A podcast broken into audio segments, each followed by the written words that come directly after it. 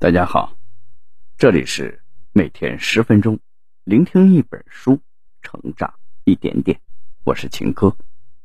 今天我要为大家分享的这本书是有关于个人成长的，名字叫《百岁人生》。百岁人生不光是生存时间的延长，更是对我们人生的重新构建。本书来自英国隆冬商学院经济学家。琳达·格拉栋和心理学家安德鲁·斯科特为 MBA 的学生们开设了一门百岁人生的课程，入围2016年英国金融时报和麦肯锡公司年度图书奖。出版一年便已经被译为十二种语言。两位作者是经济学和心理学的专家，并且在多个政府和多个跨国公司担任人力资源。和经营管理的咨询顾问，他们应用前瞻性的研究成果和超前的视野和实践经验，向我们展示，在长寿时代，我们必须从过去的三个阶段人生，演进到多阶段人生，才能将长寿变成天赐大礼，而不是变成诅咒。本书的作者琳达·格拉栋，隆冬商学院的。管理学教授为 MBA 的学生讲述关于未来工作和人力资源策略执行计划的课程。他被商业思想家评为最具影响力的十五个人物之一。二零一五年被评为隆冬商学院最佳教师。他还是美国人力资源协会的会员，新加坡政府人力资本咨询委员会的成员。并且在欧洲、美国和亚洲多家知名企业担任顾问。他目前出版了九本著作，并在《金融时报》、《华尔街日报》和《哈佛商业评论》等媒体发表多篇文章。安德鲁·斯科特，隆冬商学院经济学教授，牛津大学万灵学院和欧盟经济策略研究中心的研究员。斯科特毕业于牛津大学三一学院，研究重点是各种长期或者短期因素对政府或企业的影响。他曾任教于哈佛大学和伦敦政治经济学院，还曾任政府和中央银行的宏观经济学顾问，以及英国金融服务局的非执行董事。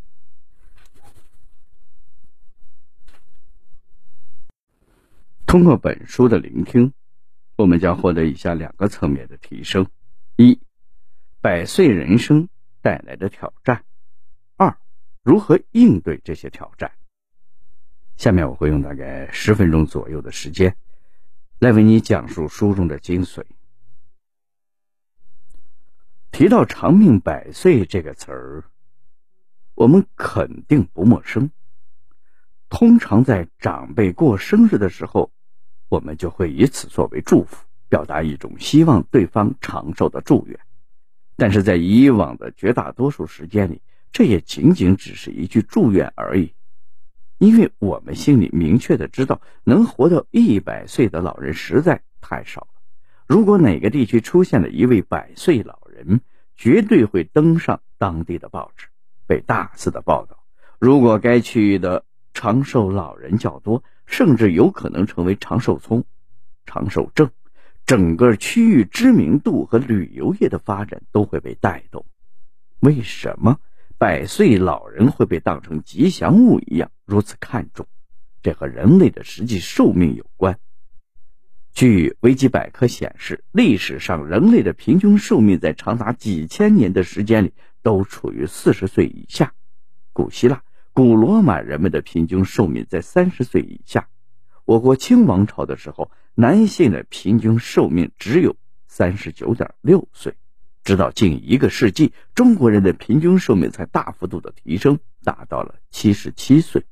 事实上，人类的预期寿命从工业化之后一直在不断的增加，大体上看是每十年都会增加两到三岁。按这个态势。一九九七年出生的人有百分之五十的概率活到一百零一到一百零二岁，二零零七年出生的人有百分之五十的概率活到一百零四岁。他们不用虚无缥缈的祝福，轻轻松松的就有很大的可能活过一个世纪。这会是一种怎样的体验？百岁老人同时又会面临着哪些挑战呢？接下来，我就从百岁人生带来的挑战，如何应对这些挑战这两个部分出发，带大家详细的了解长命百岁的那些事儿。首先，我们看第一个部分的内容：百岁人生带来的挑战。设想一下，如果你能活到一百岁。人生会和现在有什么不同？相信不少人会想，这还不简单，寿命更长了，享受的时间也更长了。但你确定这真的是享受，不是挑战吗？首先，寿命延长了，我们的花销不可避免的会增多。那么，还能按照目前的年龄退休吗？是不是需要在退休之后以？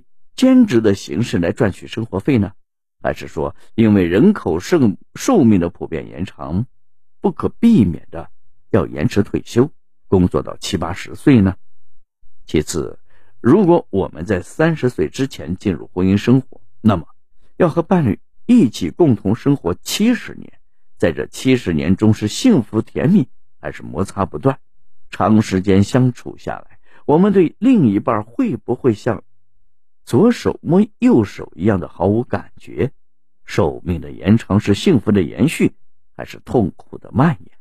如果能与伴侣长时间的和睦相处，最后虽然寿命延长了，但是依旧不可避免的会经历痛苦、病痛，不可避免的要面对自己衰老的样子。这对我们的心理承受能力绝对是一个挑战。听到这儿，是不是觉得长命百岁也没有我们想象的那么好了？其实也没有必要灰心的这么早。如果我们必将面对百岁的人生，那么积极的面对挑战，寻找破解之法才是正经事儿。这就涉及到了本书的第二个部分的内容，也就是如何应对这些挑战。首先，我们先来解决财务方面的挑战。寿命的延长要求我们要将未来纳入自己的规划范围，要改变现有的以消费为主的金钱观，早点开始储蓄和投资。具体应该怎么做呢？作者要求我们要先了解自己的财务目标和现实情况，然后提高我们的金融知识水平。我们可以通过计划工作时长。预计所需生活支出等问题来明确我们要完成的储蓄目标以及完成的时长，然后根据目标去规划过程，选用适合自己的理财方法，一步步的做好让自己安享晚年的准备。除了明确我们的储蓄目标之外，我们也要充分的考虑自己的消费习惯。有研究表明，如果一个人在人生的某个阶段拥有较高水平的消费习惯，那他将很难适应在退休后的低消费水平。即使他能够勉强自己接受退休后较低的消费水平，他也很难在这个过程中感觉到幸福。所以，我们需要提前限制自己的消费，这不但有利于加速我们的储蓄金额，更有助于提高退休后。生活的幸福感和满意度，与财务息息相关的便是我们的职业。现阶段，我们的人生多数是由三个阶段来构成的，即上学、工作、退休。作者预言，在未来三阶段的人生一定会消亡，取而代之的是多阶段。多阶段的含义是一辈子的时间被分成了多个阶段，每个阶段都有不同的主题。而且各个阶段是穿插进行的，没有明确的边界。比如在未来，四十岁的时候可以回到学校念书，毕业后去旅行，然后再继续回来工作等等。多段式的人生会让人生选择变得更加丰富，人和人之间的人生历程不再大同小异，什么时间做什么事，这个说法也会不复存在。在这种情况下，我们回过头去看自己的职业，如果我们想要升职加薪，那么我们依靠的不是工作和年限，而是学习和掌握的技能。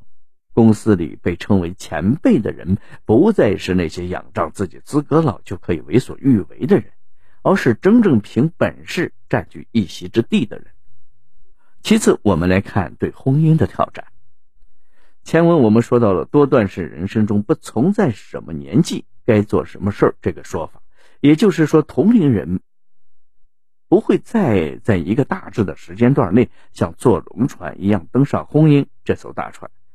可是，而是可以在自己喜欢的任何时间段进入婚姻。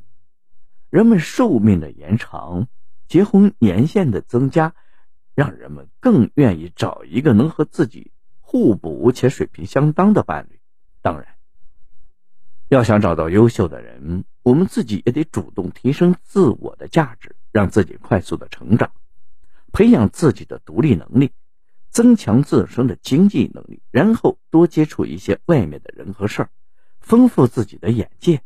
当你见过高山大海，也就不会被眼前的小水沟迷住了眼睛。最后，我们来说一说健康的挑战。健康取决于多种因素，除了与我们所在的外部环境相关，家庭、友谊。幸福感、健康的心理、健康的生活习惯，都是拥有健康体魄的关键。我们可以根据自身情况，有针对性的去提升。读到这里，这本书的内容我们已经了解的差不多了。下面我来为大家总结一下：人类的预期寿命从工业化之后一直在不断的增加，未来我们很有可能要面对百岁人生。这也意味着我们要接受理财、财务、职业、婚姻、健康方面的挑战。对于这些挑战，作者也提到了应对之法，能帮助我们一一化解困难，拥有健康、幸福的百岁人生。未来多段式的人生让人充满着向往。当人们不再像是粘贴、复制一样的格式化生活之后，相信现代人很多的精神压力都能够得到有效的改善。不少人都曾问过：这个世界会好吗？我现在告诉你，这个世界会好的。